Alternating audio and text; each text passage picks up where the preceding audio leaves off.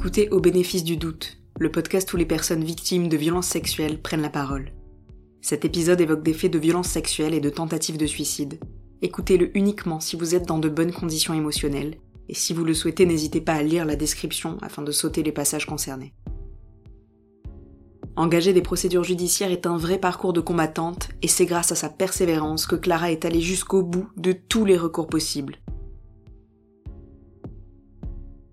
Apparemment, Clara, tu as de l'humour. J'ai beaucoup d'humour. C'est ce qui me caractérise, oui. Mais euh, aujourd'hui, t'es pas là pour nous parler de quelque chose de drôle, Non. malheureusement. Aujourd'hui, on est sur un sujet sérieux. Ça se voit. Tu as changé de tête directement. Oui, j'ai deux, deux têtes. J'ai une tête sérieuse, une tête euh, drôle. Eh ben, écoute, euh, pour recontextualiser, moi, a priori, j'ai vécu des agressions dès très très très jeune. J'en ai pas forcément le souvenir et je pense que ça a pas été... Euh... Si, peut-être. J'en sais rien, mais ça a pas été aussi traumatique que la dernière en date. Pardon, mais quand tu dis euh, très jeune, pour toi, c'est quel âge? Je pense moins de 5 ans. Mais quelque part, je dois avoir un système très très bon de déni. Donc il a fait son taf et c'est ressorti, euh, je sais pas, il y a peut-être deux ans. Mais ça a pas été non plus un bouleversement dans ma vie, dans le sens où quand même je le savais un peu au fond de moi, ça se confirmait et j'étais bien entourée. En fait, c'est ressorti parce que mon suivi était super et que ça m'a permis de retrouver ces, souvenirs-là. Mais le début de ma sexualité a été euh, des agressions sexuelles et des viols, où en même temps je mettais pas ces mots-là dessus pendant très longtemps, jusqu'à, bah je saurais pas trop dire, euh, je sais pas, vers mes... Vers mes 12-13 ans, j'ai senti qu'il y avait un truc qui vraiment était pas normal. J'ai essayé d'en parler aux gens de mon âge, mais c'était un peu... euh, On n'en parlait pas du tout.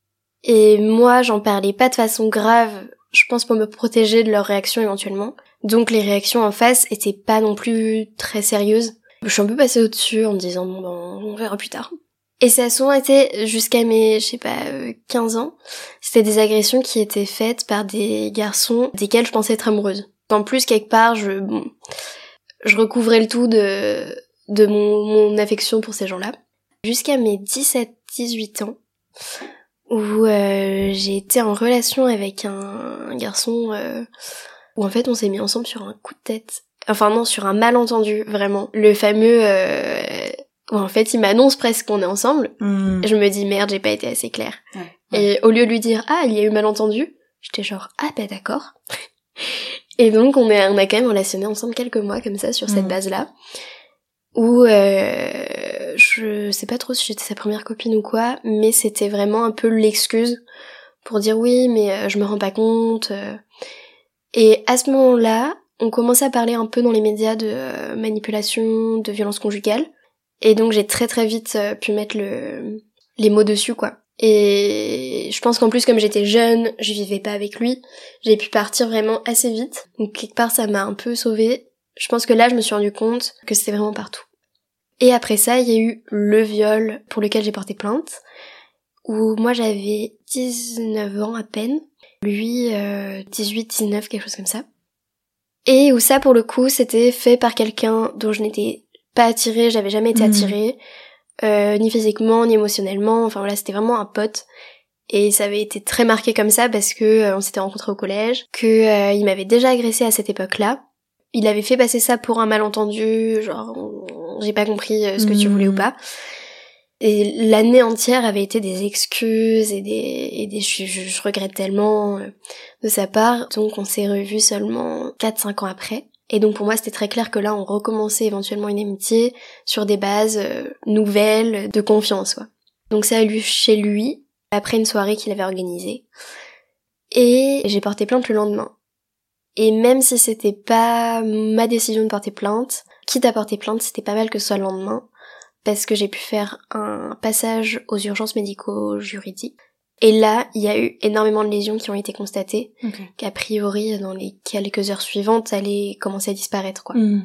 Et quelque part, je pense que c'est le premier moment où je me suis dit, euh, ok, je suis pas folle. Ou, euh, tu sais, comme on minimise souvent nos douleurs. Oui. Bon, bah, pff, oui, j'avais mal et, euh, et voilà, mais j'avais déjà eu des cystites, j'avais déjà eu plein de choses très douloureuses Hmm. qui étaient pas graves.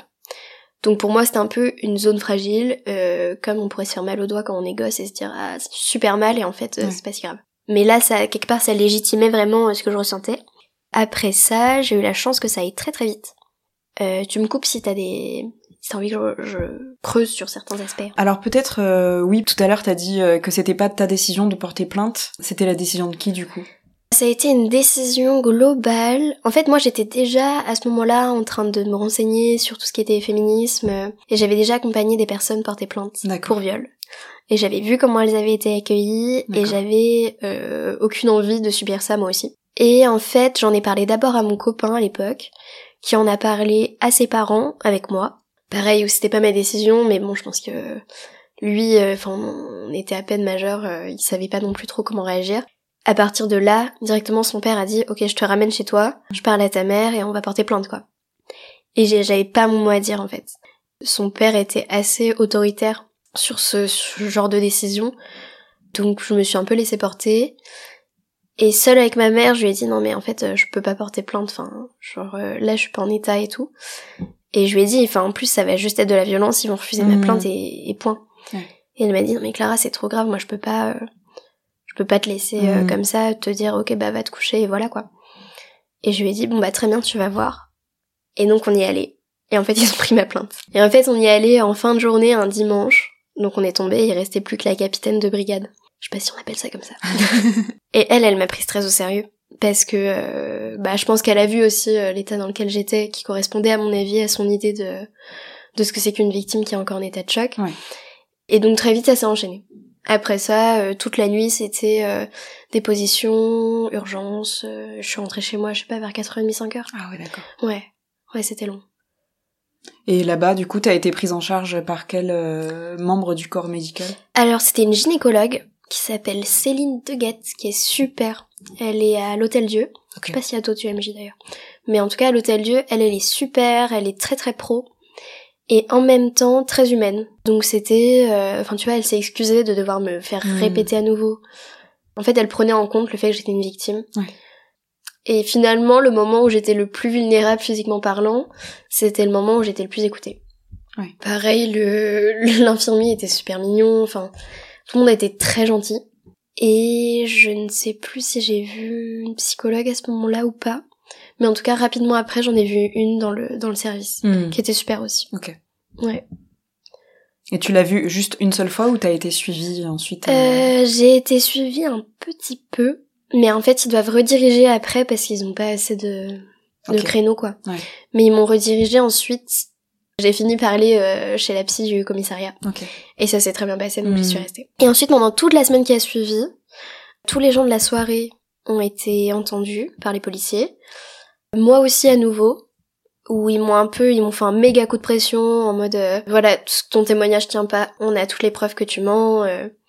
Et en fait, c'est fait exprès pour euh, pour que si par hasard je mentais, que je retire ma plainte. Mais en fait, enfin c'est déjà c'est du mensonge. Donc je considère, enfin. Mm. Et puis en plus. En plus, faut pas s'étonner après qu'il y ait des plaintes qui soient retirées, quoi. Ce genre de menace, bah ouais. c'est énorme. Et et en fait, moi j'ai su bien bien après que le policier qui m'avait prise en charge, c'était peut-être une de ses premières affaires. Il était hyper jeune, il avait genre 26 ans. Ah ouais. Et je me suis barrée, je lui ai dit bon bah je vois que vous tenez à ce que je retire ma plainte, donc retirez-la quoi. Et je lui ai dit un truc, genre je suis partie et je lui ai dit euh, franchement euh, enfin vous aurez ma mort sur les sur le sur la conscience quoi. Et il m'a rattrapé, il a bien fait. et il m'a rattrapé, il s'est excusé. Et on a fini l'entretien, mais, mais ça a duré super longtemps en plus, c'est ça qui était hyper éprouvant. Et il a donc, à la fin, il m'a admis qu'en fait, il y avait rien, enfin, il y avait rien contre mon témoignage, quoi. Donc, et après ça, le lendemain, je crois, Hugo a été arrêté, mis en garde à vue, et j'ai eu, il y a eu la confrontation directement après. Et directement après la confrontation, il a été déféré au parquet. Donc ça allait vraiment très très très vite. D'accord. La confrontation, ça s'est passé comment pour toi? Ce qui était hyper rude, c'est qu'ils m'ont appelé genre à 10h du matin pour me dire euh, venez à 15h. Hmm. Donc j'avais pas eu le temps de me préparer, enfin... Puis en plus, moi j'avais en tête toutes les personnes que j'avais accompagnées qui avaient attendu des années avant d'avoir une confrontation. Donc quelque part, je me disais, bon bah j'ai déposé ma plainte, ils vont s'en foutre. Et moi je vais prendre le temps de me reconstruire. Hmm. Donc c'était pas du tout ça. La confrontation, j'ai pu avoir un avocat à temps. Donc ça m'a beaucoup rassurée de pas être seule dans une pièce avec les flics qui m'avaient malmenée et euh, mon violeur. Et en fait, ça a été vraiment hyper salvateur en l'occurrence parce que il a essayé de mentir en fait. Et cet idiot, bah il a essayé de mentir en enfin que sur des faits sur lesquels on avait des preuves. D'accord. Donc que ce soit les témoignages de ses potes qui disaient genre euh, qu'il avait bu, enfin il, il a un, un peu essayé de, de minimiser plein de choses, de dire que je mentais. Sauf que euh, on avait les rapports des UMJ, il y avait les témoignages de ses amis, qui en plus pour la plupart me connaissaient pas, donc avaient aucun intérêt à à mentir là-dessus. Et donc il s'est retrouvé assez vite en galère à se rendre compte qu'il était en train de mettre les policiers euh, Ouais. contre lui, qu'il n'était pas pris au sérieux, et que euh, sa meilleure stratégie c'était plutôt d'essayer de, de rien dire quoi. Son avocat était super naze, et en plus il avait une tête de rat, donc ça n'aidait pas. J'ai bien l'image du coup. il était vraiment, euh, tu sais, euh, la peau grise, enfin on aurait presque dit qu'il avait passé sa vie en garde à vue quoi. Ah ouais. Désolée pour lui, je, je, je sais pas si c'est un mec bien ou pas, mais en tout cas... euh, Non mais c'est- toujours rassurant de toute façon d'essayer de trouver euh, tous les défauts et, ça. euh, et de la laideur en fait. Ouais, vraiment. Quand je l'ai vu arriver, j'ai eu peur que ce soit mon avocat. Et euh, j'étais ravie que ce soit pas lui. Et à côté de lui, mon avocat était tout mignon, très pro, Ouais. très clair. Enfin, donc ça m'a beaucoup rassurée. Comment tu l'as trouvé toi ton avocat?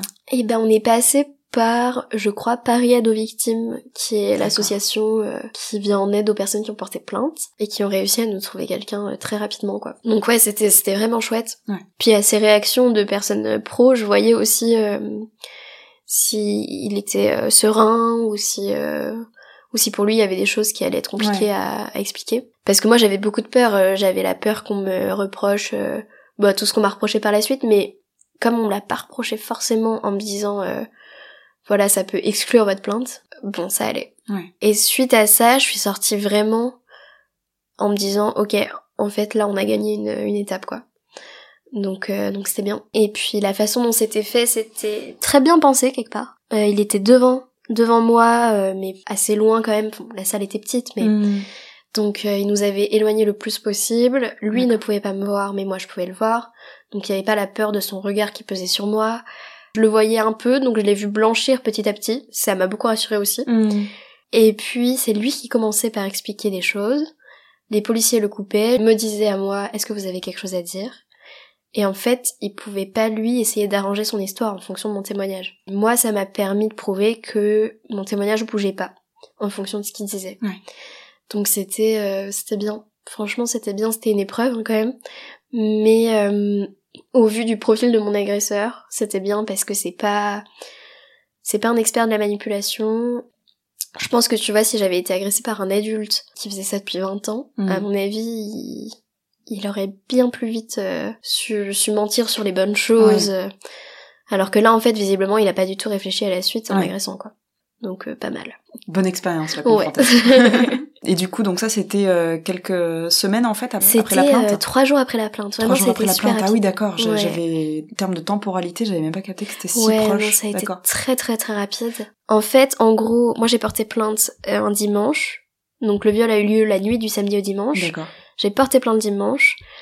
Euh, du dimanche au jeudi, euh, toutes les personnes présentes ont été entendues par la police. J'ai appris à cette occasion qu'il y avait une des personnes qui était présente à la soirée qui avait déjà été agressée par euh, ce mec-là dans les mêmes circonstances. Hmm.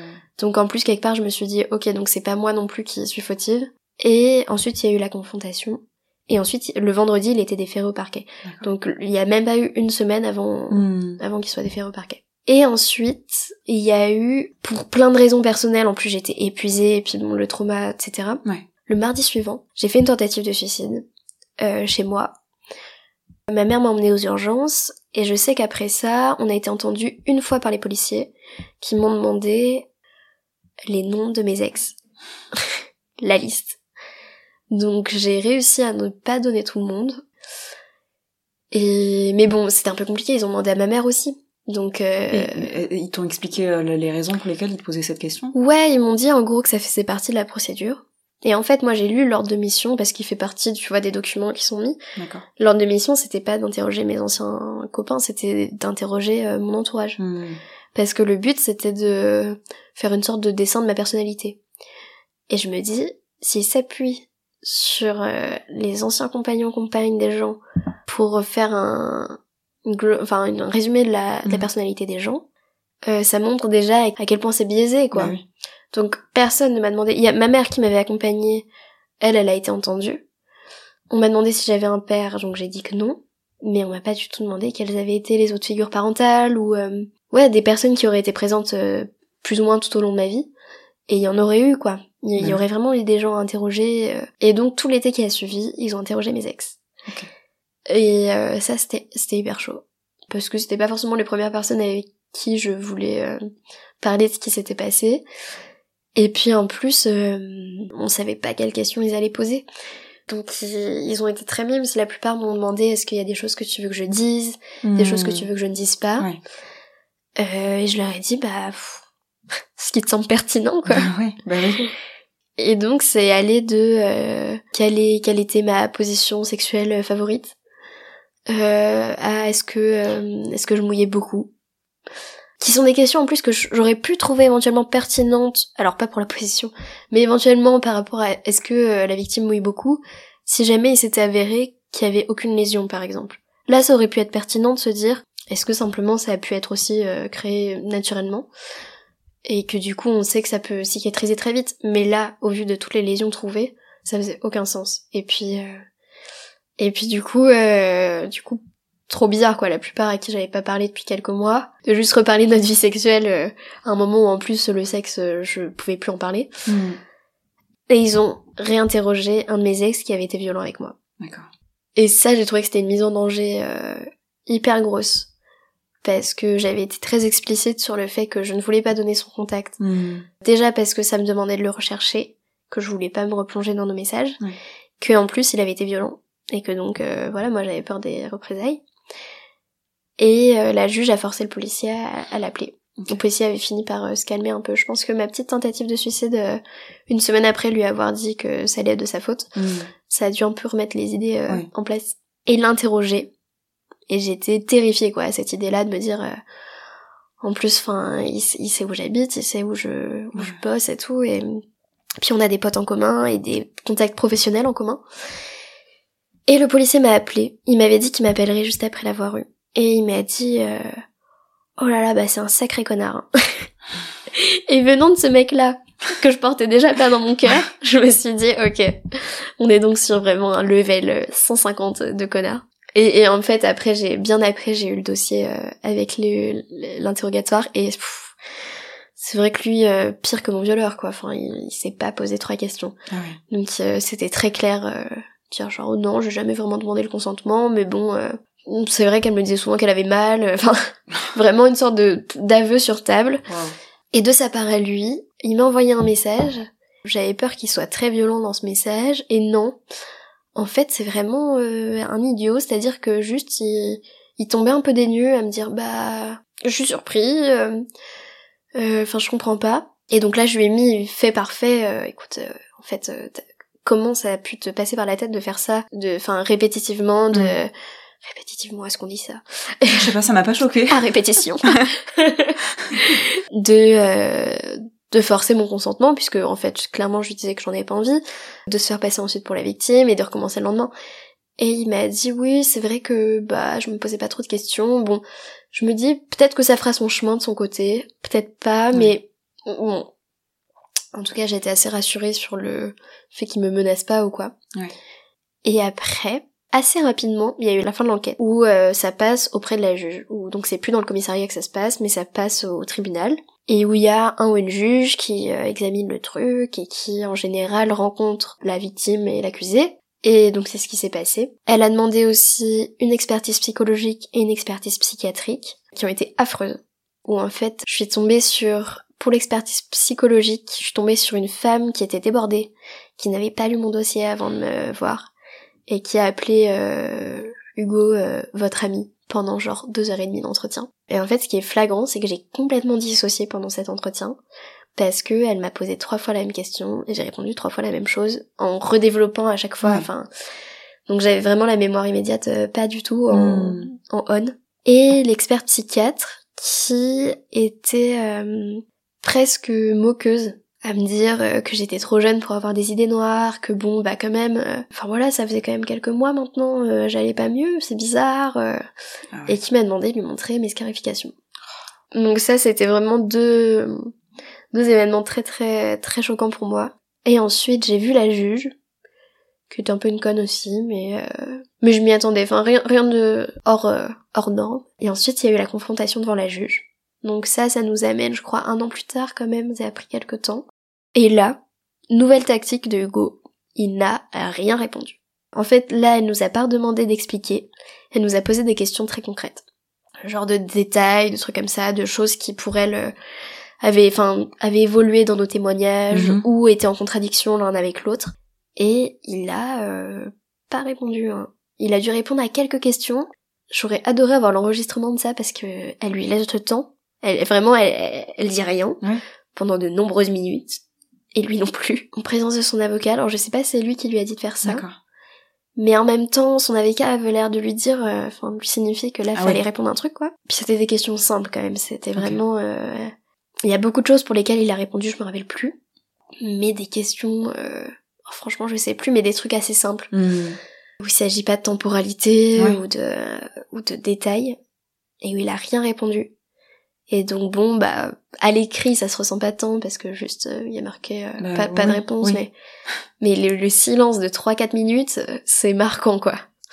Et donc après ça, pareil, je me suis dit, ok, on a regagné une, une petite bataille. Par contre, après ça, il m'a suivi dans le métro. Et ça, ça m'a paralysée, quoi. Euh, vraiment, dans la queue, il était derrière moi, enfin, j'étais vraiment prise au piège. Et je pense que ça m'a aussi confirmé qu'il avait fait ça en toute connaissance de cause et qu'il ne s'en voulait pas du tout. Et oui, et après il y a eu la fin de l'instruction. Donc ça veut dire qu'en gros euh, la juge considère qu'elle a elle a ses réponses Mhm. et elle a requis c'est marrant sur le papier à marquer un truc comme quoi euh, voilà, c'est évident, ça semble évident que euh, il était conscient de ce qu'il faisait, que euh, l'analyse gynécologique montre que quoi qu'il en soit, j'ai forcément eu très mal et je n'ai pas pu le retenir.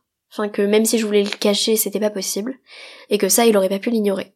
Donc très clair. Et entre-temps, on avait appris que j'avais été droguée ce soir-là parce qu'on avait retrouvé de la morphine dans mon dans mes urines. Et donc ça expliquait aussi un peu l'état apathique euh, que j'avais eu euh, toute la soirée, même avant. Et ça finissait quand même par, pour des raisons d'opportunité, je crois, on propose euh, une requalification. Et donc ça faisait aucun sens, quoi, parce qu'il y avait aucun doute dans tout, dans les trois pages de résumé, Ouais. mais à la fin, pour des raisons d'opportunité.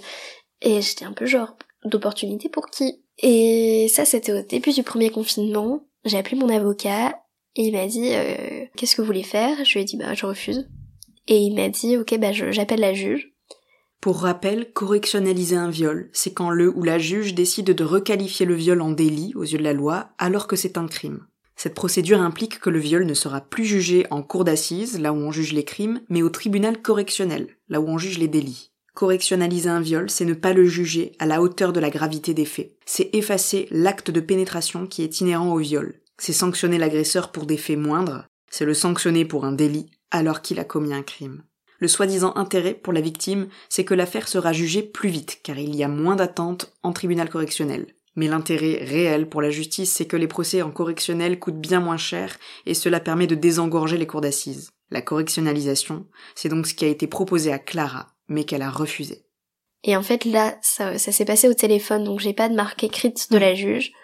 Mais elle lui a dit, soit votre cliente accepte, soit c'est non-lieu. Donc en plus, j'ai trouvé ça assez choquant de me dire, il y a de quoi faire un procès en correctionnel. Ouais. Mais elle, elle a le pouvoir de déclarer un non-lieu, alors qu'il y a ces éléments-là. Ouais. Et j'ai quand même refusé. Parce que mon avocat aussi m'a dit que pour lui, c'était du bluff. Et puis de toute façon, en fait, je me voyais pas du tout accepter ça. euh, même, même dans le cas où je gagnais un procès en correctionnel, euh, je pense que j'aurais eu des regrets pendant longtemps. Et du coup, euh, ça a fini par marcher. Et ils ont fini par dire, ok, ce sera aux assises. Mais on a attendu deux ans après cette décision pour Ouais. euh, avoir un procès. Voilà. Ouais, le procès pour les assises, pour le coup, c'est encore plus long. finalement, Ah ouais, ouais. Ouais, je sais pas combien de temps j'aurais attendu pour le correctionnel, mais... Bah, D'ailleurs, c'est un peu euh, la carotte pour essayer de faire Oui, euh, basculer en correctionnel, hein, de Ouais. dire que ce sera plus rapide. euh. Ouais, ouais. Et en plus, je sais même pas dans quelle mesure c'est vrai. Mm. J'ai un peu l'impression que c'est Ouais. tellement aléatoire en plus que... Le procès aux assises a eu lieu, c'était il y a un an, c'est ça? Ouais, c'était en avril 2022. Et l'horreur. Vraiment le, la catastrophe.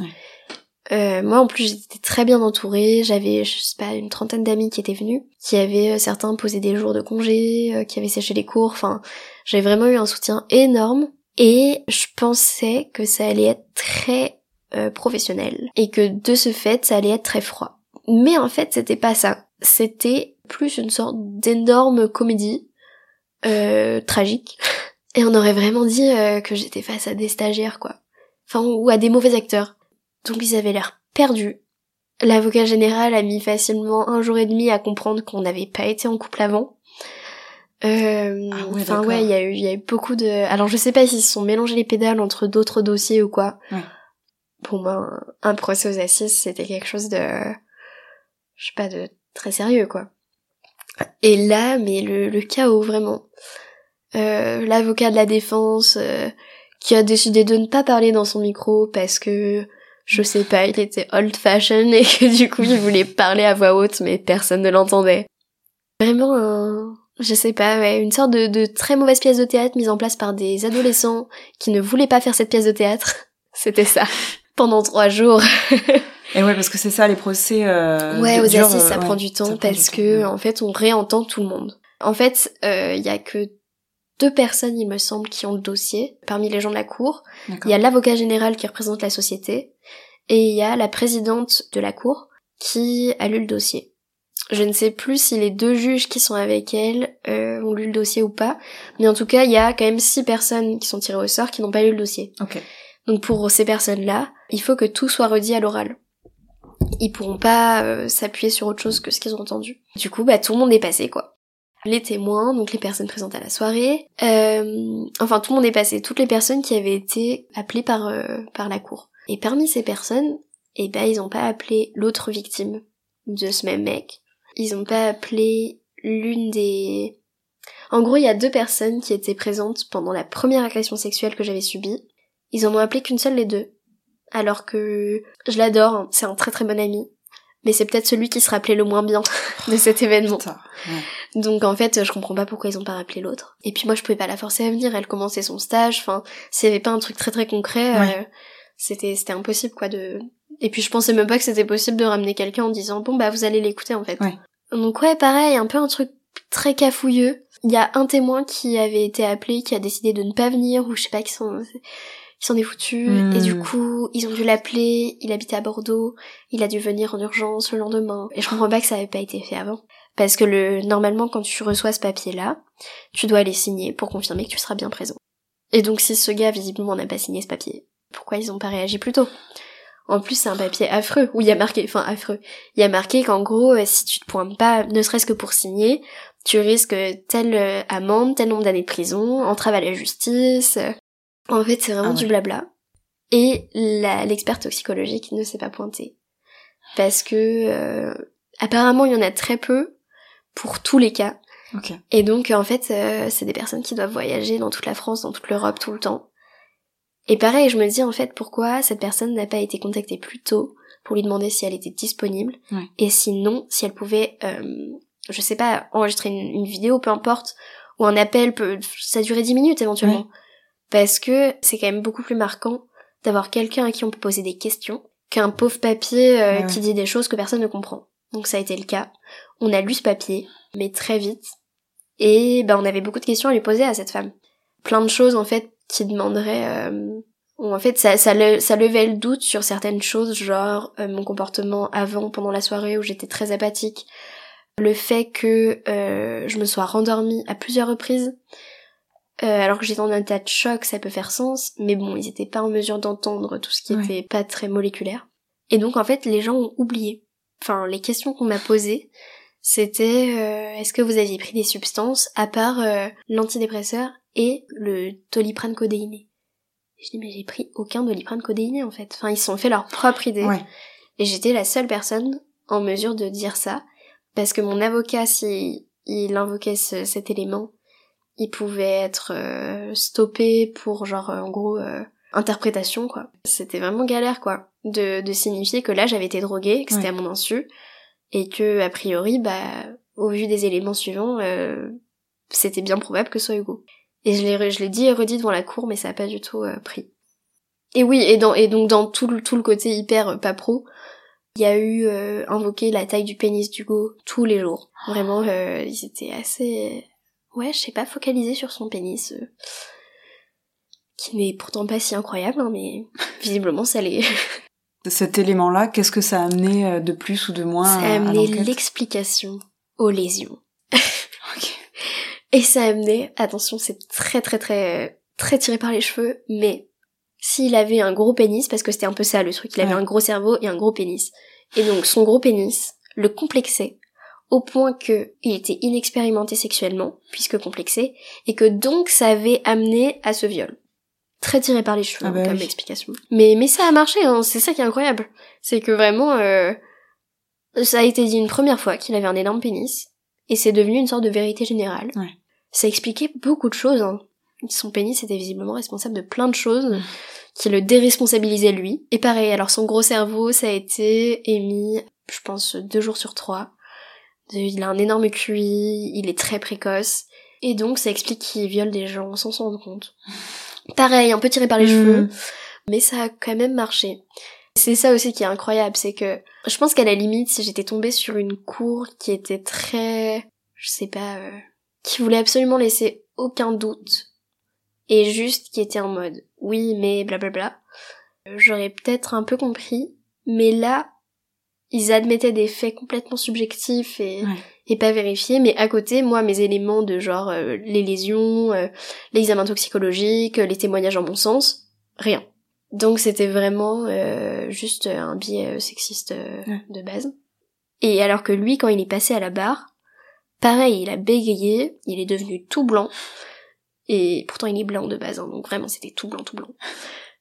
Et très marquant quoi, il a commencé par dire euh, qu'il était désolé pour tout le mal qu'il avait fait, qu'il s'en rendait compte maintenant. Je trouve Mm. ça mignon, hein. Tu te rends compte euh, au dernier moment quand tu risques la prison, oui. Et en plus, je sais pas, c'était une sorte de mi-aveu. Et en fait, j'ai compris pourquoi, je pense que c'est son avocat qui lui a dit. C'est que euh, le viol n'est pas caractérisé par ce qui se passe dans les faits, c'est caractérisé par l'intention de l'agresseur. Donc lui, ce qu'il essayait de dire, c'est qu'à ce moment-là, il en avait pas l'intention, mais qu'il l'a fait quand même. Et ça a marché. Parce que légalement, c'est comme ça que ça se passe. Pour moi, c'était un aveu de, en fait, il y a bien eu un viol à ce moment-là, il l'admet, mais ça suffit pas. Et il a fini par, euh, je me sens coupable. Mais son avocat a bien rattrapé le truc derrière. Et l'avocat général a requis 5 ans avec euh, sursis. 5 ans d'emprisonnement avec sursis, ce qui est le maximum avec sursis qu'on peut requérir. Ah. Et il a bien précisé que c'était pas une façon de d'être léger, mais au contraire qu'il pensait que c'était plus marquant pour lui d'avoir quelque chose un peu au-dessus de sa tête, enfin que ça permettrait d'empêcher euh, que qu'il recommence. Ouais. Et euh, il a été acquitté. Et vraiment pareil, cette différence de traitement, euh, je trouve que ça montre qu'il y a quelque chose qui est pas clair dans la façon de d'envisager les lois et l'application des lois. Parce que comment on peut arriver avec une personne qui représente la justice, qui a un- des années d'expérience derrière, qui peut requérir ça, et derrière avoir un acquittement. Enfin, c'est quand même... euh, c'est pas une différence de deux ans d'emprisonnement, quoi. Mm. Ouais, bien sûr. Parce que là, du coup, la décision, elle a été prise à l'issue de, des, des trois jours donc, Exactement. euh, de procès. Et Ouais. euh, qui prend euh, la, la décision exactement? C'est les six personnes du jury populaire et les trois juges, donc euh, la présidente et les deux juges qui l'accompagnent. Ouais. Tout ça à partir de choses qui ont été dites pendant le procès. Donc tout le monde était là à prendre des petites notes, sauf deux trois personnes que j'ai vu ne pas prendre de notes et je me disais, Hmm. Mm. je sais plus, ça a duré plusieurs heures les délibérations, donc pareil, je me disais mais qu'est-ce qu'ils doivent bien se dire pendant toutes ces heures? Et en fait, j'ai appris après par plusieurs juges que euh, maintenant il y a beaucoup de juges qui refusent les affaires de viol pour ne pas subir ces violences qu'il y a pendant les délibérations. Ah ouais. Mais donc je me dis en fait s'il reste que les que les acharnés du slip, euh, On est mal barré. ouais, c'est ça. Je- franchement, je serais bien intéressée de savoir ce qui se dit dans ce genre de moment. Ouais. Est-ce que est-ce que chaque personne va s'appuyer sur ses notes en disant Mhm. non mais ou est-ce que en fait c'est vraiment euh, bon bah maintenant qu'on a eu ces trois jours épuisants à moitié dormir et à entendre des horreurs, euh, Mm. qu'est-ce qu'il en sort quoi? Il y, avait des trucs aussi euh, sur lesquels je voulais revenir, euh, dont tu m'avais parlé la, la première fois. C'est que tu m'avais dit qu'il y avait des éléments comme euh, la première agression que tu avais eue avec Ouais. lui qui ont été retournés contre toi en fait. Ouais. Alors en fait dans la à la fin des délibérations, il donne une feuille qui explique les motivations. Et c'était hyper intéressant cette feuille parce que c'était de la grosse merde. C'est-à-dire que ça commençait par dire que la cour me croit, Ah ouais. me croit honnête, quoi. Mais, et alors là, c'est parti. Mais euh, que les examens gynécologiques présentent telle telle telle liaison, mais que ce n'est pas caractéristique d'un viol.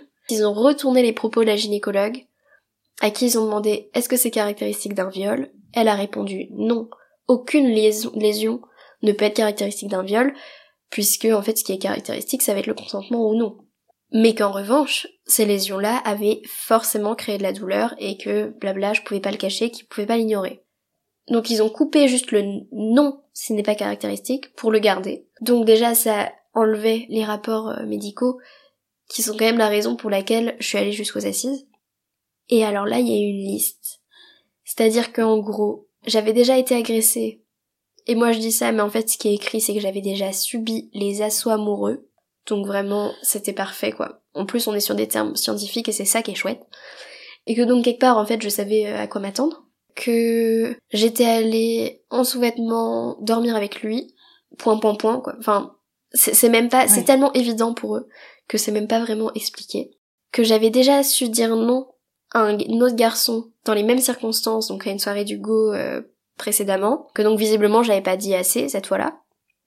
Sauf qu'il s'avère que cet autre garçon, bah il avait fallu que, enfin, qu'il y ait des, des gars qui se chargent de le virer tellement il était insistant. Ouais. Donc, bof, pour le, le nom aurait suffi, quoi. Oui, et quand bien même, Non, en mais fait. c'est ça. euh, C'est qu'en parce que fait, tu dis non euh, une fois que, Bah non, non, non, vraiment, que ça du coup, tu pas. te devras jamais violer, quoi. C'est clair. Et puis, il y avait l'un des points suivants qui disait que euh, la psychiatre estimait que je n'étais pas en capacité de dire non.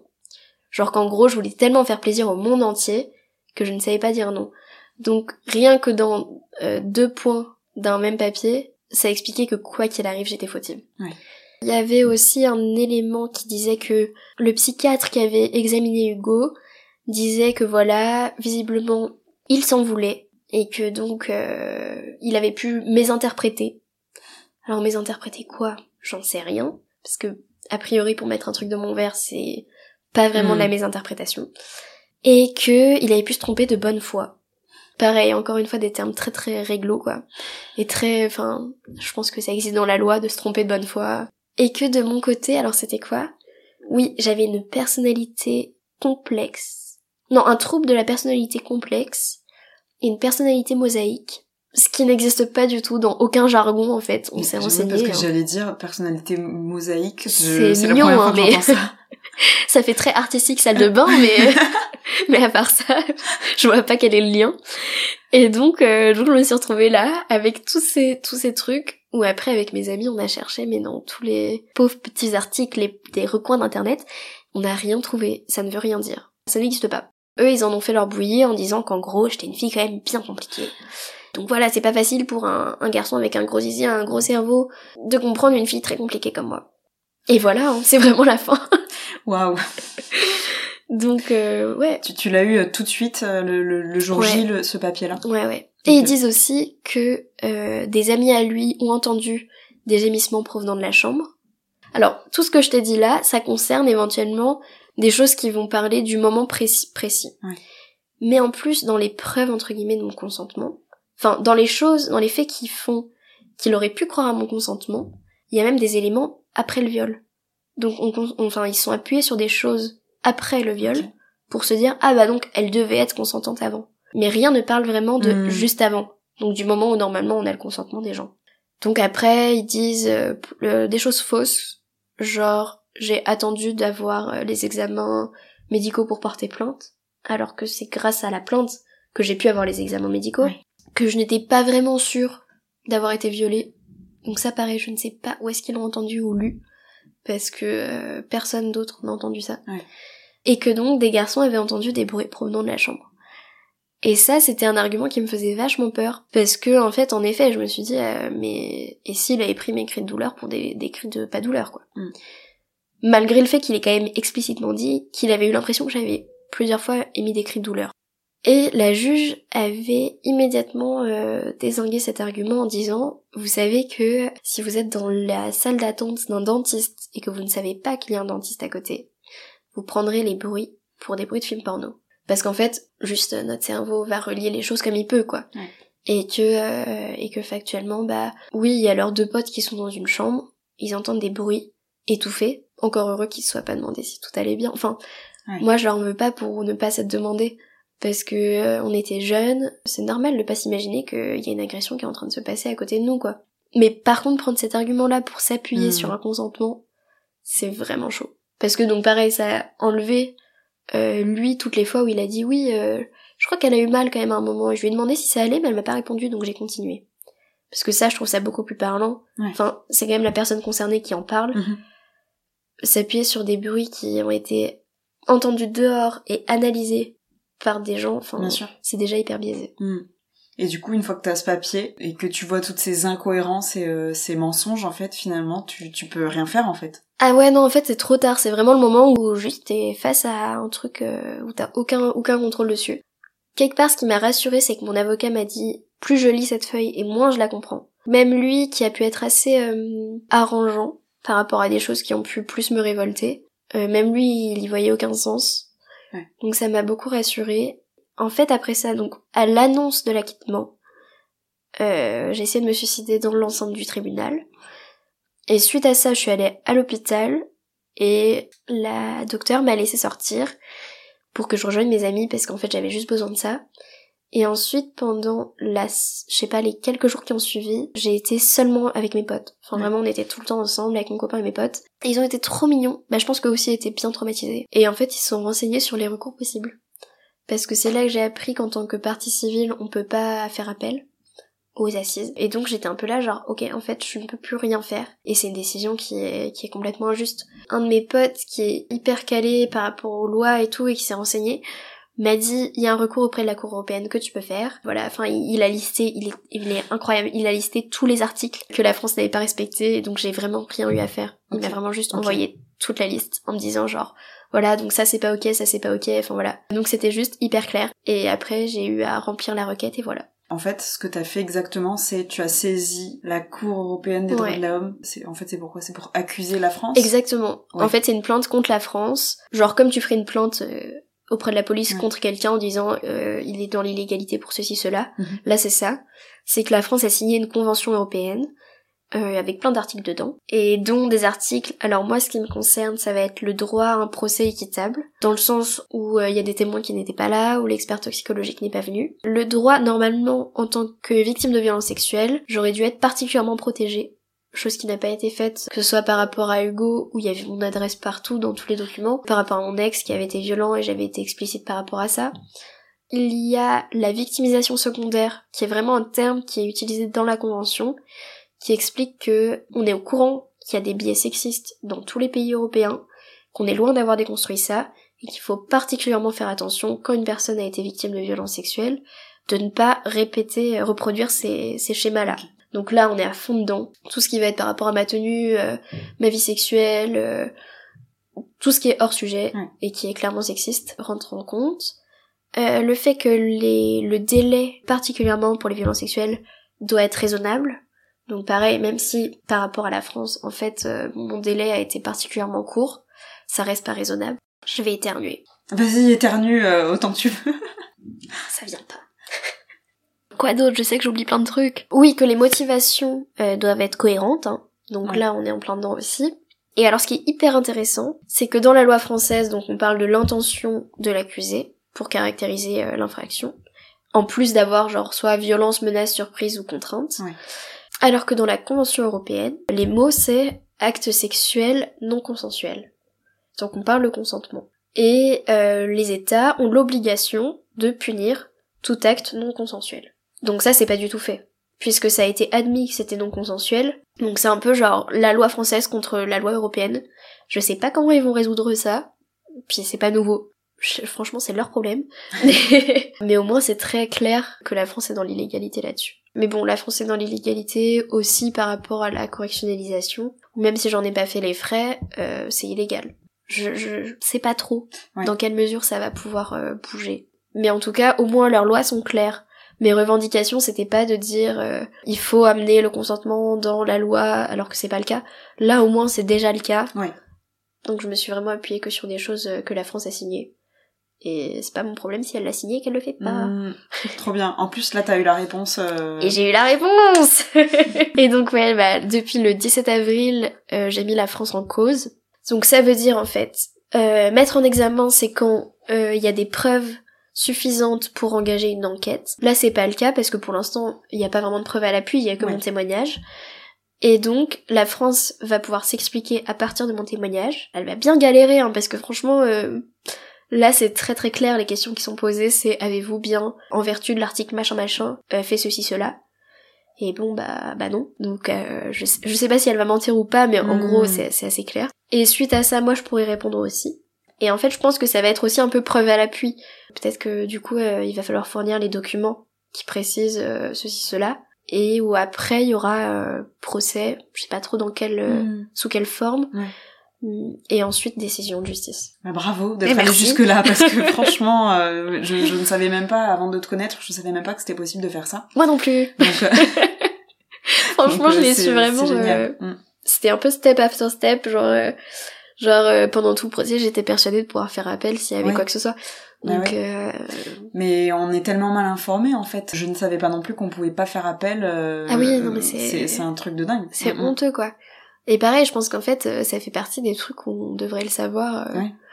Enfin, c'est quand même pas rien. C'est pour ça que souvent les gens qui me disent, mais euh, porter plainte, pas porter plainte, blablabla. Et où en fait la réponse c'est un peu... euh, Il y a beaucoup de gens qui vont dire fais-le pour toi. Le fait est qu'on le fait jamais pour soi en fait. Mm. Comme on est considéré comme témoin, on le fait vraiment pour les autres. Ouais. Et est-ce qu'à ce moment-là, t'as l'énergie de le faire pour d'autres gens? Ce qui te rendra pas non plus responsable si tu le fais pas. Enfin, c'est un peu, euh, un Mm. peu la culpabilité généralement qui arrive de se dire oui, mais s'il recommence, euh, bah, je serais fautive dans le sens où j'ai pas signalé le truc. Mais non, autant si tu signales et que la personne est condamnée, c'est grâce à toi qu'il y a des victimes qui ont été épargnées. Autant si tu le fais pas, euh, c'est à cause de lui qu'il y a des gens qui sont violés. Enfin, Mm. la responsabilité est pas à double tranchant tout le temps, quoi. Et du coup, t'as créé un compte Instagram. Et oui, j'ai créé un compte Instagram. et ben j'ai créé ça euh, genre un an après avoir euh, porté plainte. Et initialement c'était un peu plus euh, pour pouvoir euh, expliquer à mes proches comment ça s'était passé, ce qui s'était Mhm. passé. Qu'ils aient aussi la possibilité de lire ça sans avoir à me répondre. Ouais. Parce que je pense que tu sais c'était encore une période où on était jeunes, on en parlait encore assez peu. Ouais. Avoir la bonne réaction, c'était un peu la peur de tout le monde d'être genre ah mais je vais jamais savoir comment réagir alors qu'en réalité juste un petit euh, merci pour ta confiance, enfin n'importe que- quel petit mot vraiment gentil, Ouais. euh, ça fait largement le taf. Mais donc là, ça permettait que je dise, écoute, si jamais t'as l'envie, l'énergie, tu peux regarder ce compte, c'est important pour moi. Et ensuite, les gens, en fonction de leurs possibilités, me répondaient ou pas. Et petit à petit, enfin, je sais pas, dans les trois mois qui ont suivi, ça a pris vraiment de l'ampleur parce que j'avais été repartagée par deux trois comptes euh, très très suivis. Moi j'avais je suis pas graphiste ou quoi donc j'ai vraiment opté pour une esthétique hyper simple. Et en fait je crois que ça a bien plu du coup le fait qu'il y ait pas trop de typos euh, de trop d'informations en fait. Ouais. Et puis en plus j'avais beaucoup de choses à écrire parce que donc j'avais un an de retard par rapport à- aux événements. Donc quand j'écrivais Ouais. c'était déjà euh, passé et, petit- et petit à petit j'ai fini par rattraper la ligne du temps actuel. Donc j'ai moins publié. Je pensais publier pendant le procès. Et en fait, c'était impossible, quoi. Il y avait tellement d'éléments. euh. J'ai aussi essayé de pas mettre des choses trop choquantes dans mon témoignage. Je voulais pas qu'il y ait des TW partout. Je voulais que Ouais. ça puisse être lisible. Et en plus, je trouvais ça important qu'il n'y ait pas forcément des détails de ce qui s'est passé. Parce que c'est pas tant la question. Enfin, en matière vraiment de, de détails, de quelle pénétration, quelle violence. Pour moi, c'était pas la question, mais plutôt le dans quelles circonstances, qu'est-ce qui s'est dit, qu'est-ce qui s'est pas dit? Mm. et je trouvais ça important du coup qu'il y ait peut-être que des choses essentielles au déroulé de l'histoire et pas tous les détails à tout prix.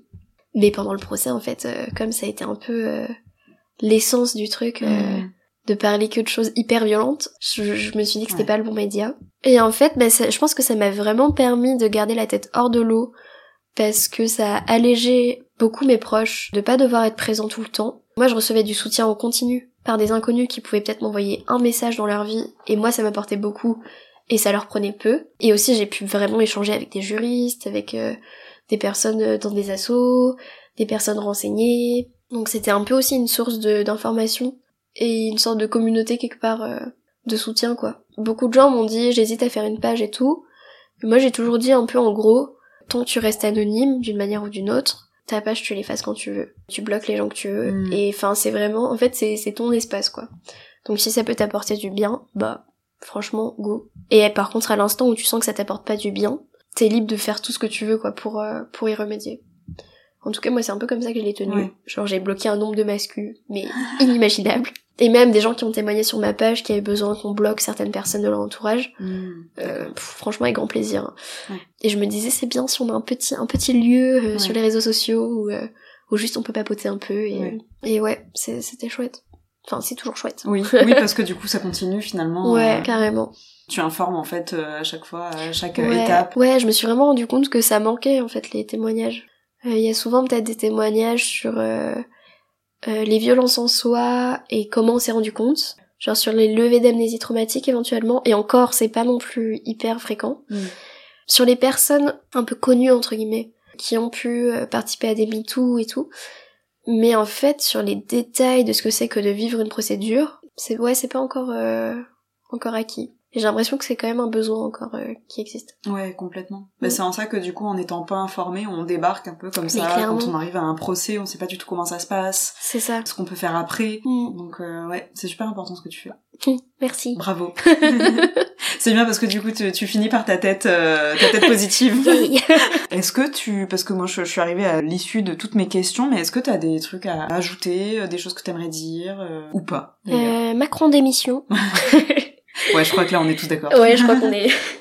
Bah en vrai, je suis assez, euh, je suis assez optimiste sur la suite, pas forcément sur la mienne, enfin pas forcément par rapport à la Cour européenne, etc.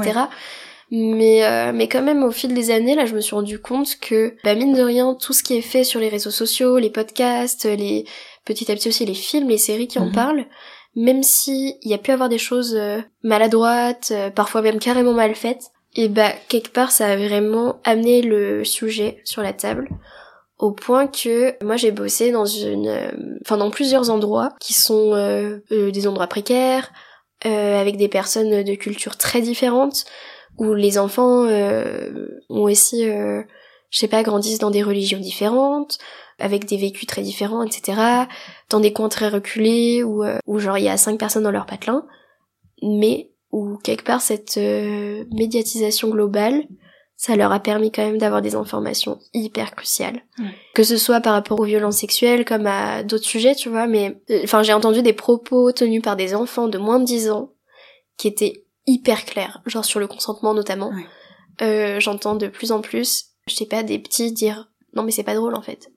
Et là où euh, moi Mm. je sais que, enfin, j'ai été incapable de dire cette phrase quand j'étais enfant Ouais. et je l'entendais jamais non plus. Ou alors si je l'entendais, c'était vraiment par la personne qui était réputée pour avoir un caractère euh, déjà bien solide et bien construit et qui était sûre de ses idées. Euh, c'était pas pas tout le monde quoi. Mm.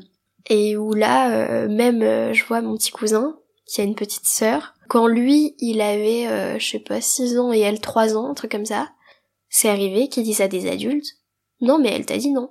Genre juste pour lui caresser les cheveux, tu vois. Ouais. Mais où en fait, déjà c'était sérieux. Mm. Dans le sens où en fait, mais qu'est-ce que tu fais? Enfin, c'était quand même très clair les, les instructions données. Mm. Et je trouve ça chouette de me dire que euh, les biais, ils vont rester encore a priori longtemps, ça met Ouais. pas non plus 5 ans à partir. Je crois que maintenant, je vais donner plus de mon énergie vers les générations plus jeunes, ouais, les, les générations qui commencent à se construire, que euh, vers celles euh, qui ont baigné là-dedans et qui y sont bien. La culture du viol, ils partiront avec, quoi. Mm. Voilà. Allez voir des bébés. C'est rassurant. Selon la Cour européenne des droits de l'homme, la France est dans l'illégalité, car la France protège les violeurs et les agresseurs. Mais même après un procès qui finit mal, le combat de Clara démontre que des recours alternatifs sont possibles. Vous pouvez d'ailleurs signer sa pétition pour faire porter sa voix encore plus loin et suivre son compte Instagram. Vous trouverez toutes ces informations dans la description. Merci à Clara pour la précision de son témoignage, son humour et surtout sa ténacité. Vous venez d'écouter le cinquième épisode du podcast Au bénéfice du doute. Si vous pensez qu'il peut être utile à d'autres personnes, n'hésitez pas à le partager. Le podcast est entièrement autoproduit par Julie Dussert. La musique originale a été composée par Sandra Fabry et l'image a été dessinée par Camélia Blando. Au bénéfice du doute, le podcast où les personnes victimes de violences sexuelles prennent la parole.